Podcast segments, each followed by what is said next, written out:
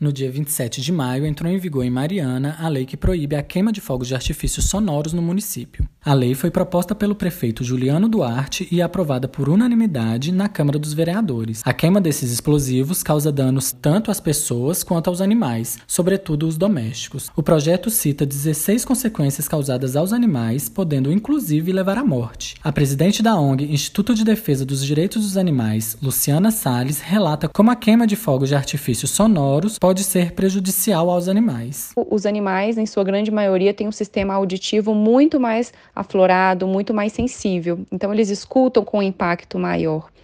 E esse é um dos principais pontos de desespero, né? Eles não estão entendendo o porquê daquilo, o que está acontecendo.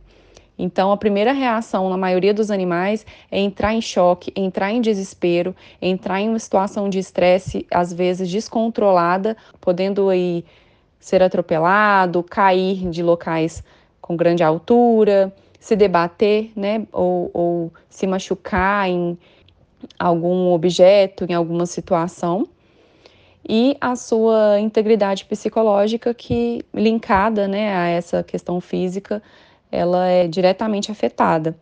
Além dos danos aos animais, o barulho dos fogos de artifício incomodam também os seres humanos. Nós também devemos lembrar dos animais humanos, que somos nós mesmos. Muitas situações em que idosos, pessoas com alguma comorbidade, né, deficiência, crianças, principalmente as que sofrem de autismo, enfim, né, em vários cenários, os fogos de artifício não são bem-vindos.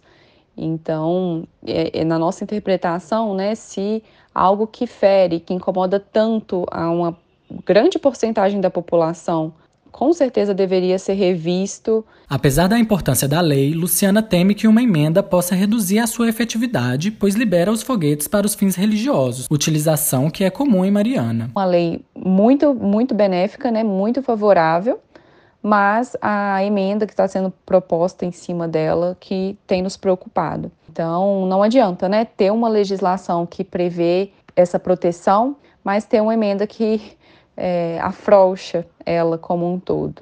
O descumprimento da lei pode acarretar em multa de até 852 reais para o infrator. Os chamados fogos de vista, que produzem apenas efeitos visuais, estão liberados e são uma alternativa aos fogos com estampido, que causam poluição sonora e prejudicam as pessoas e os animais.